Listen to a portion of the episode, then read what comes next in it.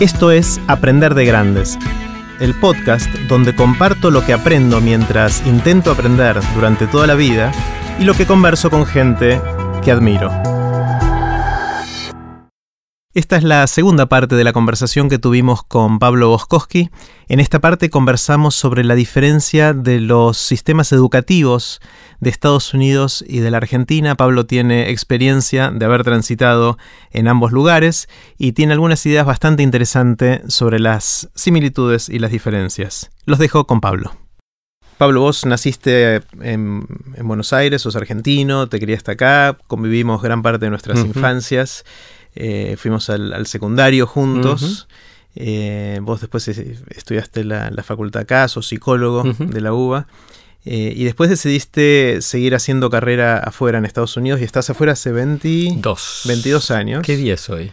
Justo hoy va a ser el, Llegué a Estados Unidos exactamente hace 22 años. Hace 22 años, Bien, 22 años y un día o 22 años.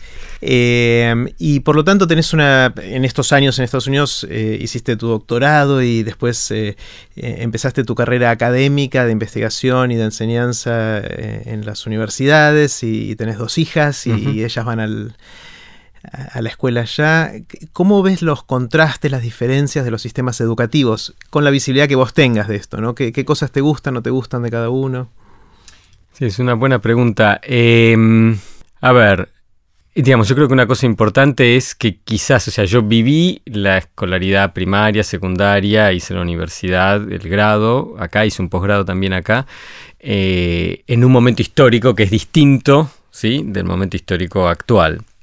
Yo estudié en Estados Unidos, ya más de grande, hice, otro posgrado ahí.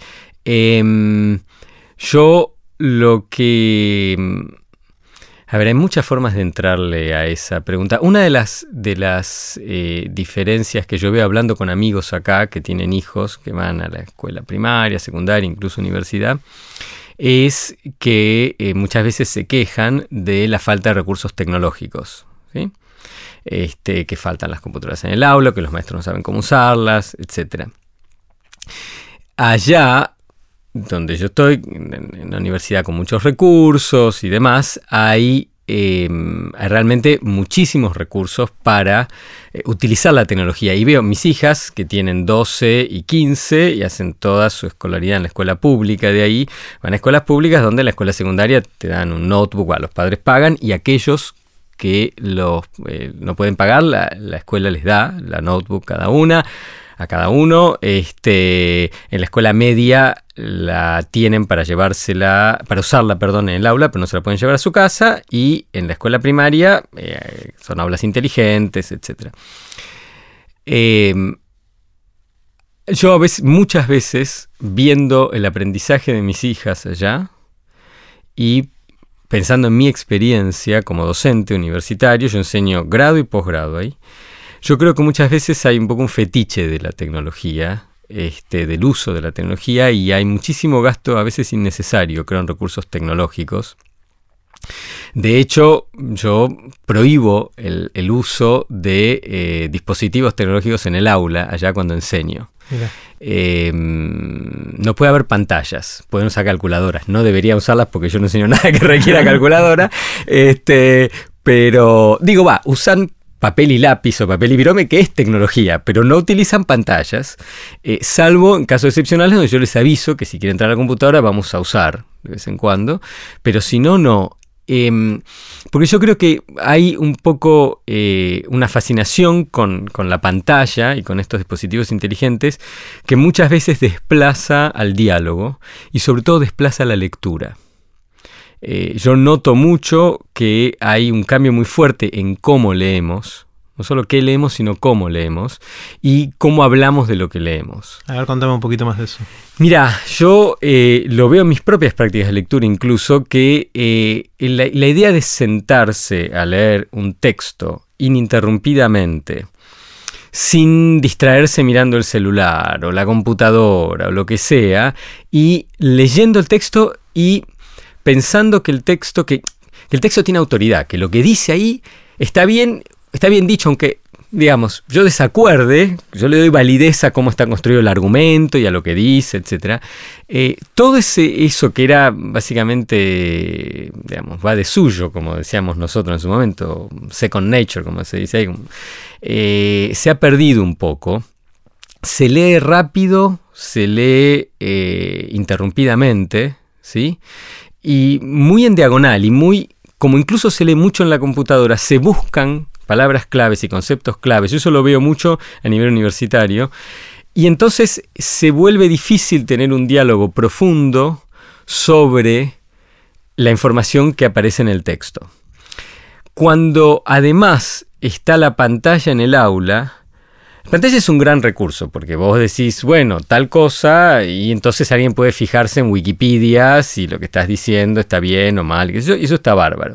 Pero es imposible prevenir que además no estén en Facebook, que no estén en Twitter. Es muy tentador, ¿no? Si tenés la pantalla ahí y ves la notificación, te metes adentro. Una, una, anécdota que fue cuando yo decidí cambiar esto, ya que mencionaste a mis hijas, una vez mi hija menor, este, yo tenía que dar una clase a las 2 de la tarde para los alumnos de doctorado, y que son alumnos que, de todos los alumnos que enseño, son los que más quizás uno supondría que están eh, que siguen todavía, digamos, este, llevando a cabo las, formas de lectura más tradicionales, porque quieren ser académicos y la, idea de la biblioteca, el sentarse y leer el saber de los otros y demás.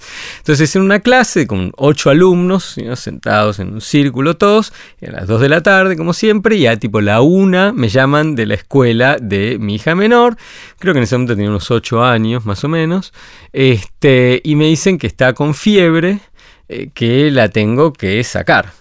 Entonces, bueno, la escuela queda cerca de la universidad, este, agarré el auto, fui a sacar, pero la fiebre tiene un poco de fiebre, este, le di un antifebril y este, le dije, mira, yo tengo que, enseñar, ¿qué te parece? Llevamos el iPad y vos te sentás al final, ¿sí? te ves una película mientras yo enseño, acá están los auriculares y me dice, bueno, vamos, porque ya con el antifebril a la media hora estaba bien. Este, se sienta atrás, ¿no? Este, y cuando termina la clase, ella tenía a los alumnos de espalda, ¿ok? En buena parte los alumnos de espalda. Este, cuando termina la clase, nos subimos al auto y me dice, papá, Viste que vos en casa este, no nos dejás usar el, iPad y el celular cuando estamos todos este, juntos, ¿no? Porque es cierto, ellos vienen de la escuela y tienen que dejar el celular en una mesa y cuando estamos charlando, cuando comemos nada, tienen un momento para usarlo, pero después es, digamos, el cara a cara, digamos, ¿no? Este, le digo, sí, sí, me dice, bueno, porque acá los dejas a usar ellos. la computadora. te pasó la cuenta. Y sí, sí, este, sí, bueno, porque la usan para trabajar. Y dice, bueno, pero viste, esta chica, viste, la, bajita de, pelo morocho estaba en Facebook todo el tiempo y este otro estaba, los botoneó a todos. Mira. Y yo después de eso empecé a pensar que la verdad que si los de doctorado están así, y yo veía los de licenciatura que te miran con un tercio del ojo. Mientras das la clase. Entonces, eh, este año recién me animé. Al principio este, lo cercenaba un poco el uso, eh, ponía reglas y este año dije directamente que no. Fue muy interesante la reacción de la gente. Porque cuando anuncias eso, la primera clase, silencio sepulcral. Y después murmullo. Y mala cara, ¿no? Este. Yo siempre a la mitad de eh, la cursada hago una evaluación informal ¿sí? Este, hay una formal que se hace al final de la cursada, pero yo hago la mitad porque todavía uno puede corregir cosas si no están bien. Y ya en la mitad de la cursada empezaron a ver algunos comentarios tipo, la verdad que yo estaba muy enojado que no iba a poder usar la computadora que yo, pero me di cuenta que ahora realmente puedo escuchar lo que dicen los otros. Y este, son las únicas tres horas en la semana que me puedo desenchufar. Y al final de la cursada tuve muchos de esos comentarios. Entonces, lo que yo creo como, un primer contraste, que es cierto que hay más recursos tecnológicos ahí que no necesariamente son buenos y que muchas veces eh, esa idea de que si tuviéramos más tecnología, este, más acceso a la información, etc., eh, aprenderíamos mejor, yo no estoy tan de acuerdo. Me parece que hay motivos por los cuales hay ciertos textos que este, tienen influencia desde hace muchísimo tiempo y que vale la pena leerlos bien y tranquilos. Y que eh, por más que, digamos, uno pueda en el aula, es cierto, mirar algún video de alguna cosa, esto y lo otro, yo creo que eso se puede hacer fuera del aula muchas veces y el, el aula tenerlo como más como un espacio conversacional. Eso es una cosa que, a mí me, resulta como contraste. Em, la otra, otra cosa es que lo que yo me acuerdo de la secundaria, de la primaria, la secundaria y la universidad, todos en escuela pública, yo fui a la escuela del barrio en la primaria, después fui al Pellegrini con vos y después fui a la UBA en psicología, es que era una formación muy enciclopedista.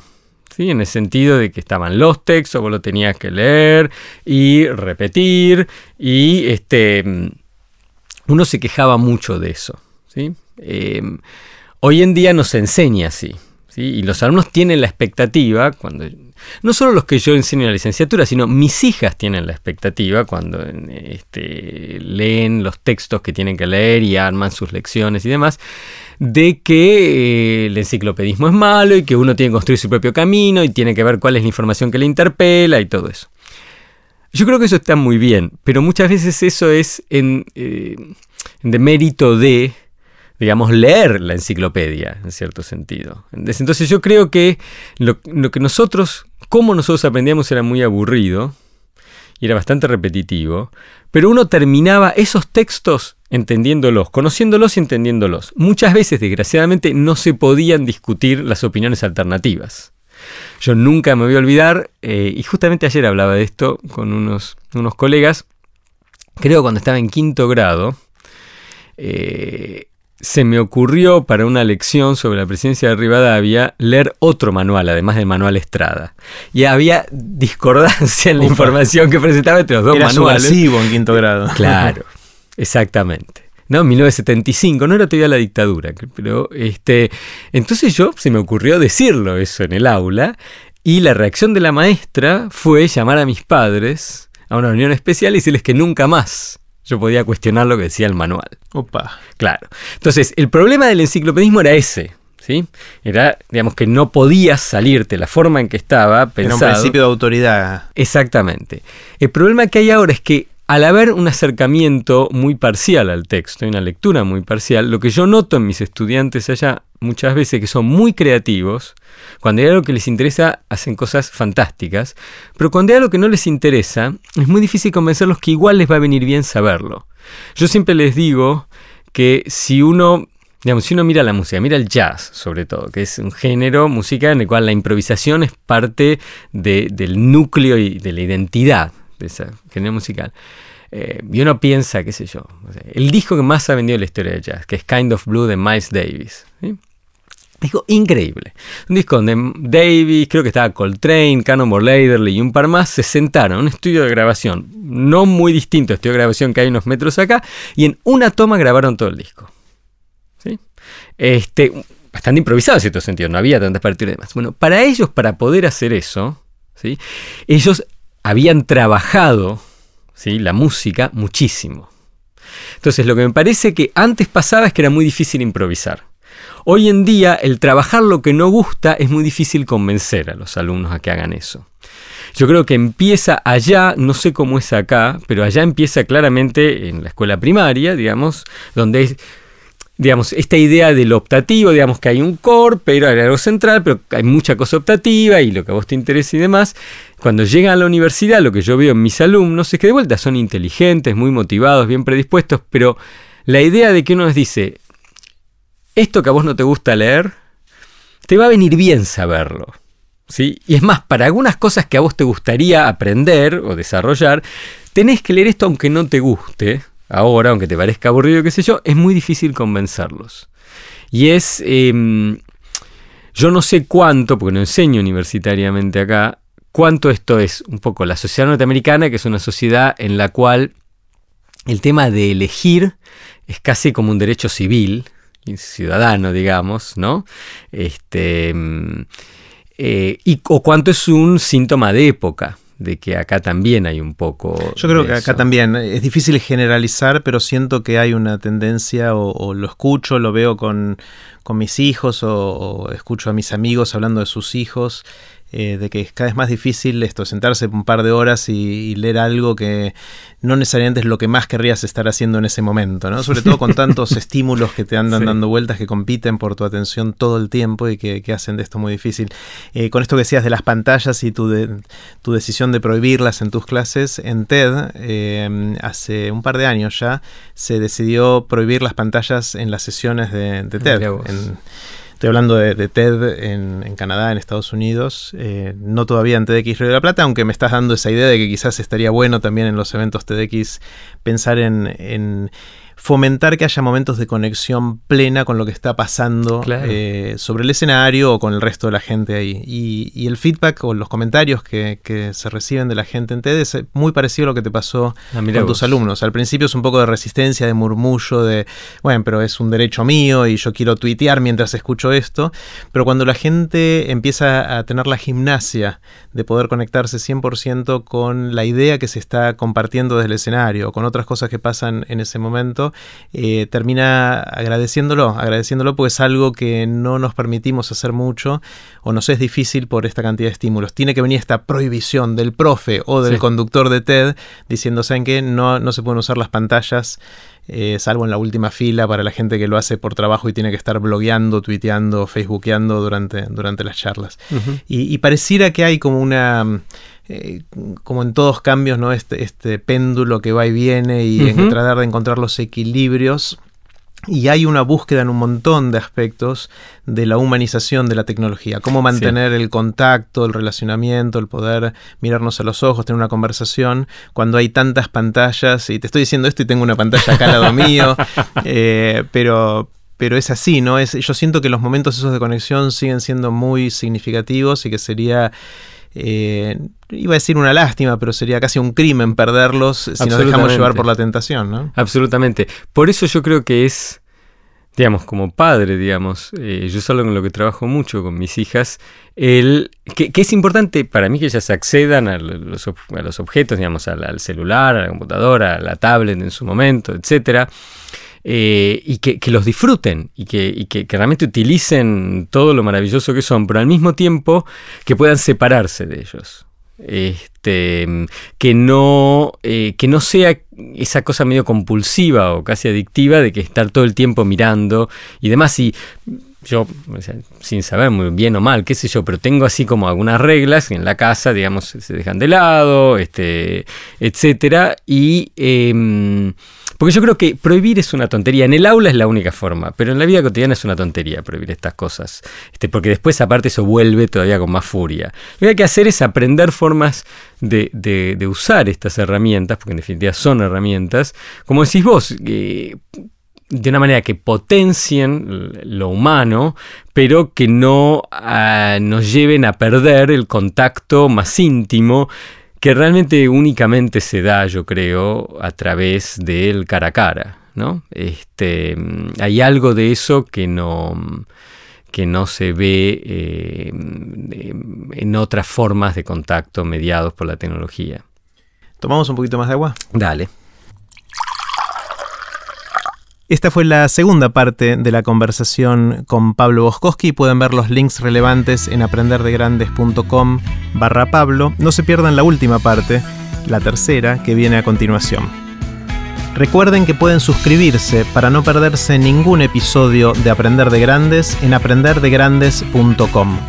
Los espero en el próximo episodio de Aprender de Grandes, cuando les cuente lo que aprendo en mis intentos por seguir aprendiendo durante toda la vida y en las conversaciones que tengo con gente que admiro. Chau.